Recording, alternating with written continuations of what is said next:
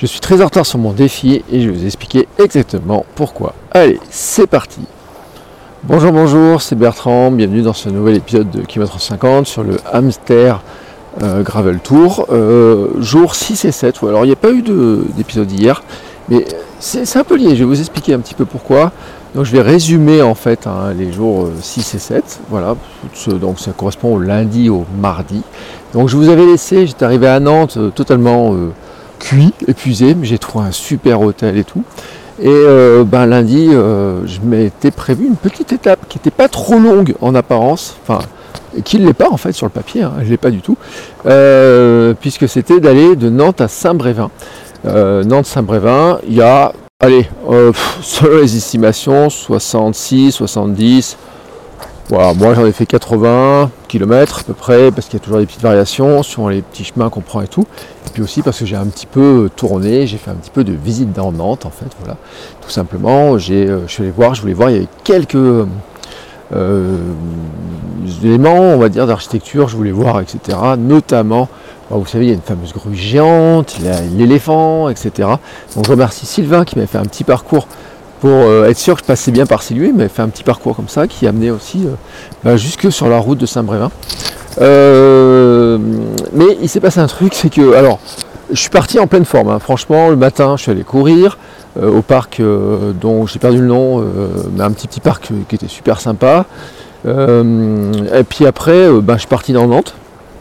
Alors dans Nantes, j'ai réussi à trouver à manger.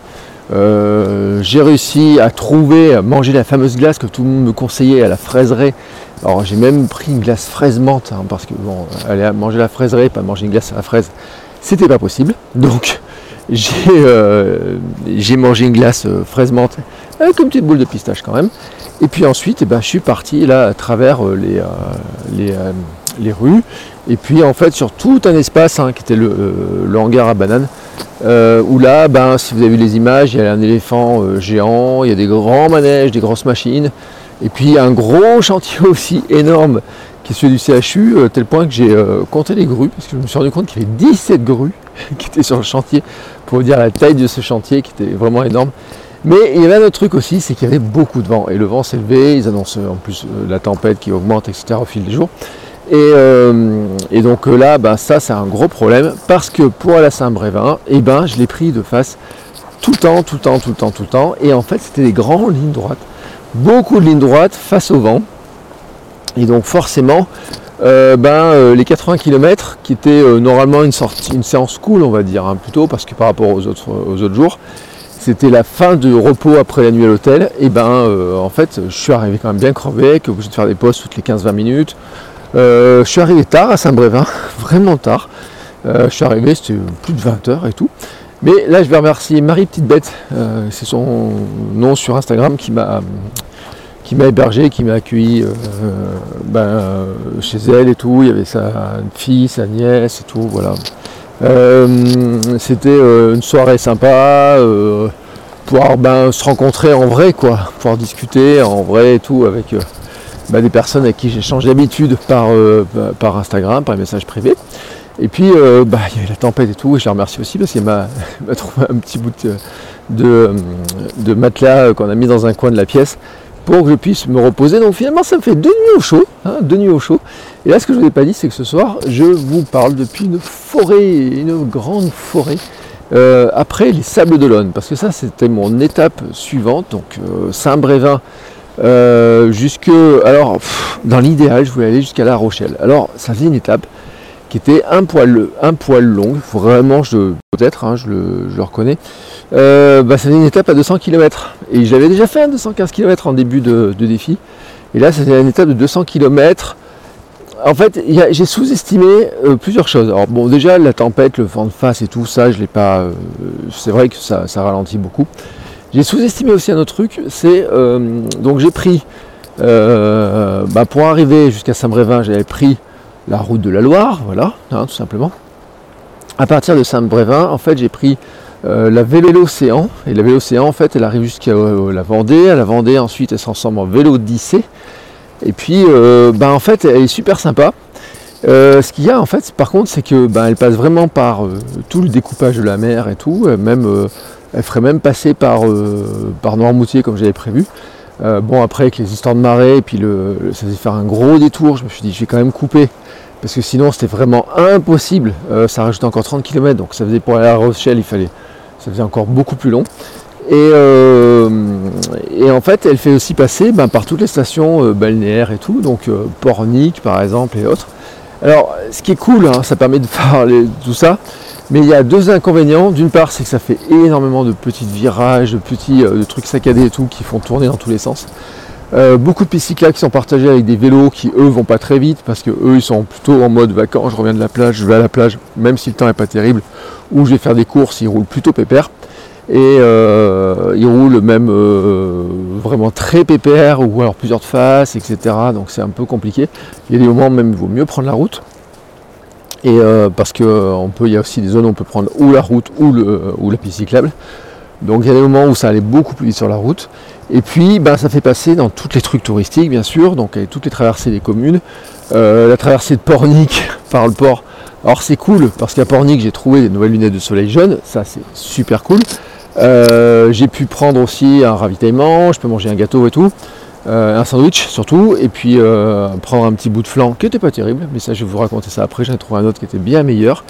mais en fait, voilà, à chaque fois, dans toutes les communes, je pense notamment à Saint-Hilaire de Retz, de, ouais, comme ça de Retz, où ça a été vraiment, vraiment, alors là, il y en avait de partout. La ville est très longue et tout en plus, donc il y a sans arrêt avec des pistes cyclables qui étaient coupées avec des, euh, euh, comment dire, des piétons, des voies partagées, etc. Donc la moyenne de 20 km/h par exemple, que c'était une moyenne globale que je m'étais fixée, et encore je pense aller plus vite parce que c'est relativement plat, et alors je dis en plat, mais j'ai un dénivelé qui est pas négligeable du tout hein, sur, euh, sur, cette, sur cette journée. parce que j'ai fait ce, ce mardi, j'ai fait 140 km à peu près, mais avec un dénivelé quand même qui n'est pas c'est pas plat quoi, hein, tout simplement. 779 mètres de dénivelé. Euh, donc ça me fait une vitesse moyenne de 14,33 au lieu des 20 que j'avais prévu. Alors j'ai pas toujours arrêté systématiquement euh, le, systématiquement le, GPS et tout par endroit, mais bon quand même hein, je sais que j'ai rarement eu une moyenne de plus de 15-16 km heure euh, quand ça pouvait rouler.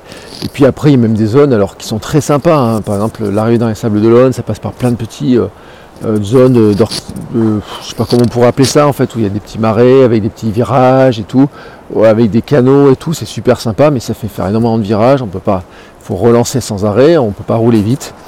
Euh, bon, j'ai profité aussi pour prendre euh, quelques photos et tout, et puis j'ai découvert, et là c'est drôle, rappelez-vous l'épisode où j'ai trouvé le flanc à Gien du jury de, du meilleur pâtissier.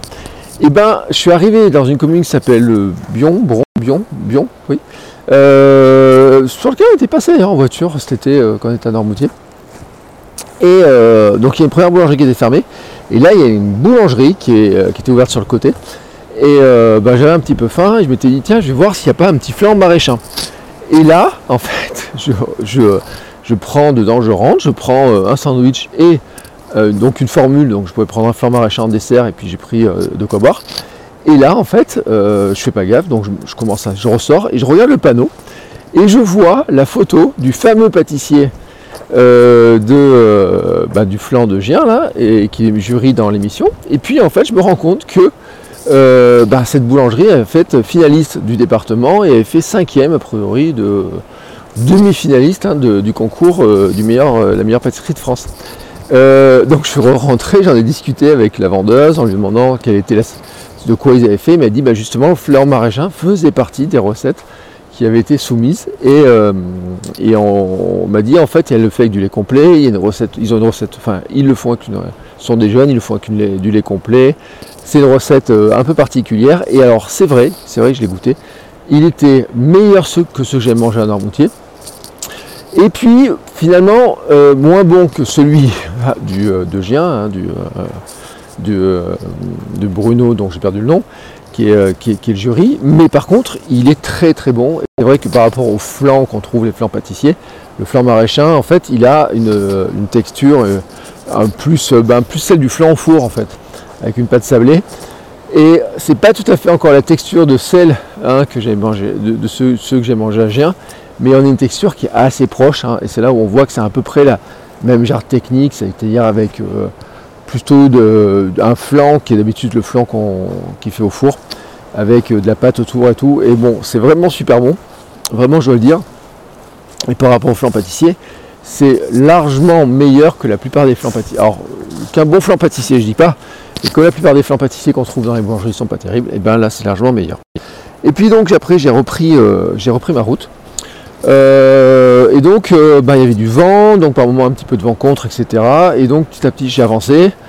j'ai un petit peu cherché comment couper par endroit. Et donc le but du jeu pour moi étant d'arriver, j'ai dit je, voudrais arriver au moins au Sable d'Olonne. et puis si je peux pousser dans la soirée, je pousserai jusqu'à La Rochelle. Sachant qu'à La Rochelle, j'ai un truc à récupérer, je vous expliquerai ça demain.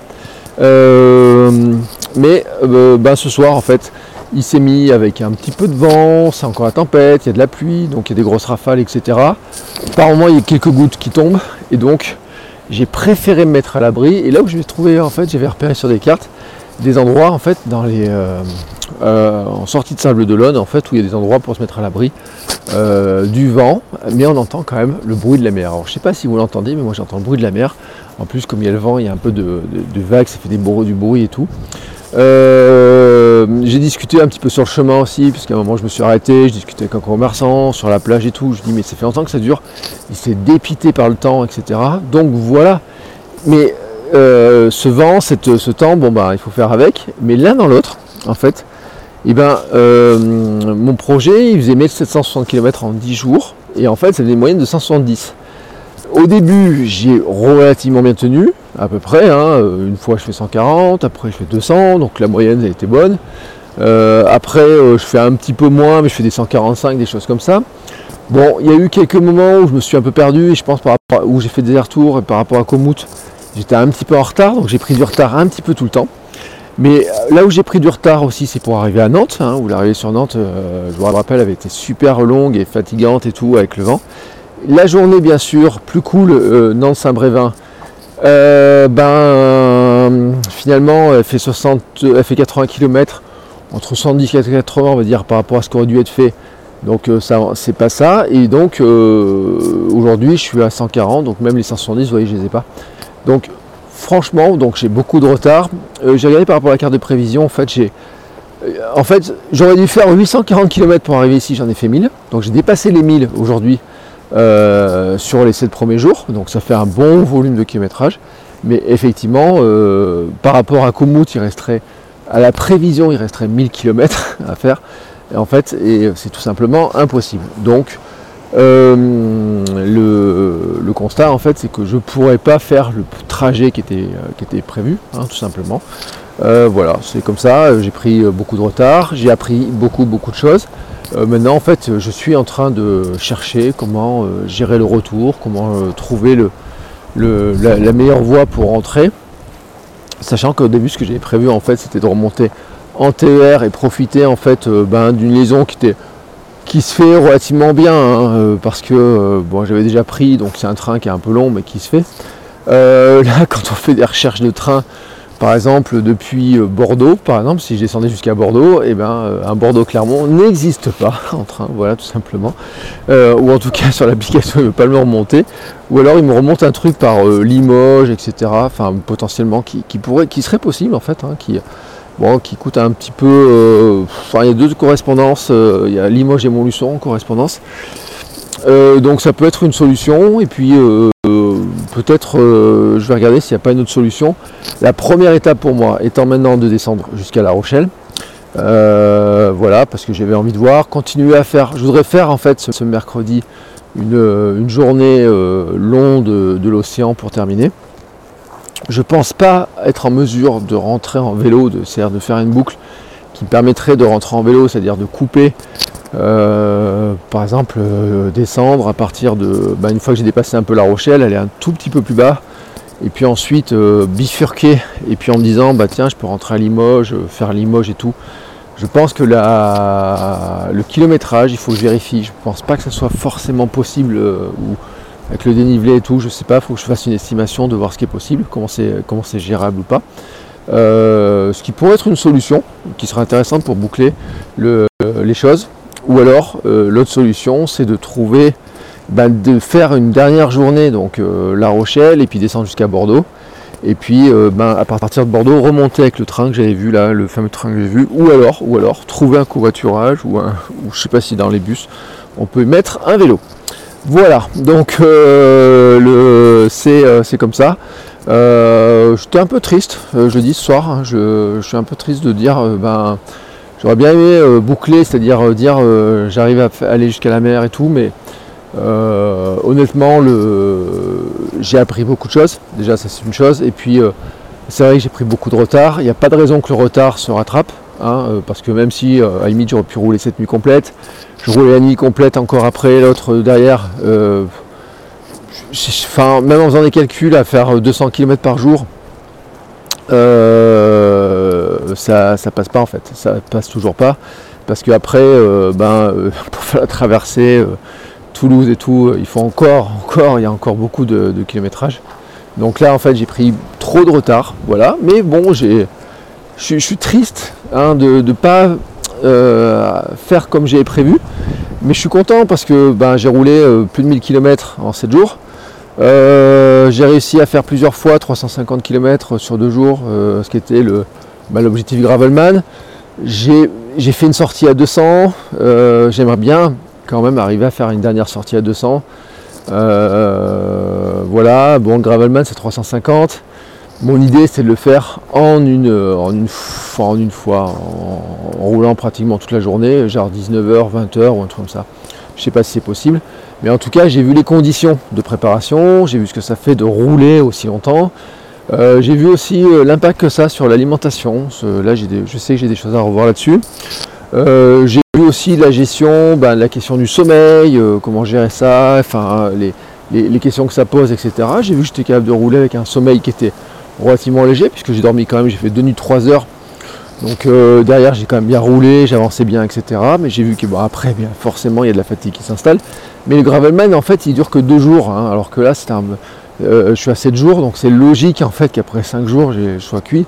Mais le Gravelman il sera déjà fini à ce moment-là. Donc euh, c'est pas le même genre d'effort. peut-être que je suis parti aussi par moment un peu vite, peut-être j'aurais dû rouler un peu moins vite, je sais pas. Il y a des questions qui vont se poser comme ça, je ferai le bilan tranquillement, mais avant, avant de faire un bilan, bah, il faut terminer euh, la boucle, euh, trouver un moyen de terminer la boucle de manière sympathique. Euh, profiter voilà, de, voir un petit peu l'océan et tout. alors est-ce que je vais arriver à me baigner? J'avoue qu'aujourd'hui, à un moment donné, c'était à Saint-Jean-de-Mont je crois, il y avait des. La plage était. la baignade était surveillée. en alors c'était un drapeau euh, baignade surveillée jaune ou orange, enfin c'était pas interdit en fait. Il y a des belles vagues, etc. Et il y a d'autres cyclistes qui s'étaient arrêtés pour les baigner, pour être plongés dans les vagues. J'ai hésité, euh, j'ai eu peur d'avoir froid en sortant de l'eau. Euh, si demain ça se reproduit, je pense quand même que j'irai faire un plongeon parce que ça serait. J'ai toujours du mal en fait à ne pas aller faire mon petit plongeon. Euh, et puis alors sur la course j'ai fait une petite connerie aujourd'hui par contre, ça je le dis. Euh, il y a des. Euh, alors j'ai eu un super moment parce que quand j'ai mangé mon flan maraîchin, sur regardez sur Instagram, j'ai publié une photo, une story, où en fait je suis sorti de la route et j'ai marché jusqu'à la mer en fait, à travers les dunes et tout. Donc ça fait un, bon, petit parcours. Et j'ai mangé en fait mon flan de goûter face à, face à la mer et tout, j'étais vraiment super bien mais en fait j'ai pas démarré le chrono. Euh, j'ai marché euh, au total, j'ai dû marcher et courir 2-3 km parce que j'en ai refait ce soir en, courant un peu dans la forêt et tout. Et euh, mon chrono en fait j'ai pas pris les temps qu'il faut donc sur Strava mon temps de course ne sera pas bon. Mais par contre j'ai bien quand même couru aujourd'hui. Voilà, mais les, le, temps, enfin la distance de course n'est pas celle, n'est pas le, total global en fait, parce que j'ai il se trouve que j'ai couru, marché plus que ça dans la, dans la journée. C'est juste qu'en fait, par exemple ce soir, il y a un moment donné, euh, j'ai oublié, enfin j'ai mis en mode course, et c'est l'enregistrement que vous allez voir, mais en fait je l'ai démarré qu'au bout d'un quart, quart d'heure, je me suis rendu compte que je n'avais pas appuyé sur le bouton, alors que ça faisait un bout de temps que je me baladais dans la forêt, que j'étais en train de faire des. J'avais couru pour chercher un bon emplacement et tout, euh, pour repérer un petit peu les choses, etc. Voilà, bref. c'est comme ça. Euh, moi, je sais que j'ai couru. euh, statistiquement, de toute façon, ce qui est important, c'est de le savoir et de dire qu'on on fait, les, fait les choses. Je suis plus inscrit sur le site d'ailleurs, site américain qui référence les, les coureurs du quotidien qui courent tous les jours systématiquement et tout. Euh, parce qu'ils font payer un abonnement en fait pour juste avoir son nom dans une liste. Donc euh, j'ai considéré que ça servait à rien de le, faire. Et euh, je sais même pas s'ils vérifient vraiment. En fait, moi je sais en fait hein, ce que je fais. Et ça, c'est le plus important. Voilà. Et bien écoutez, sur ce, pour moi, il est temps euh, de couper, de terminer cette journée, de faire un petit dodo. J'ai- j'ai- J'aimerais, il y a un truc que j'ai toujours pas fait, c'est de, de rouler un peu plus tôt au lever de soleil.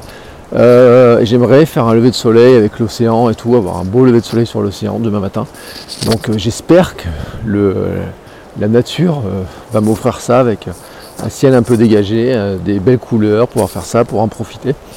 Ça faisait partie de mes objectifs, notamment de me faire un café sur le bord de l'océan au lever du soleil. J'ai la cafetière, j'ai l'eau, j'ai tout. Euh, bah, il me reste juste la situation, voilà, le, contexte, il faut que ça s'aligne un petit peu. Et bah, j'espère que ce sera demain matin et je vous tiendrai au courant. Voilà, sur ce, je vous souhaite à tous une très très très très belle journée. Euh, bon, merci encore pour vos encouragements, pour vos messages. N'hésitez pas si vous avez des questions. Et on se retrouve demain pour un nouvel épisode et des nouvelles aventures. Ciao ciao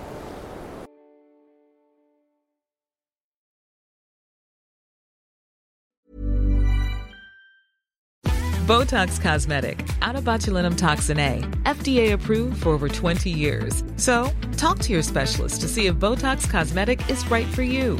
For full prescribing information, including boxed warning, visit BotoxCosmetic.com or call 877-351-0300. Remember to ask for Botox Cosmetic by name. To see for yourself and learn more, visit BotoxCosmetic.com. That's BotoxCosmetic.com.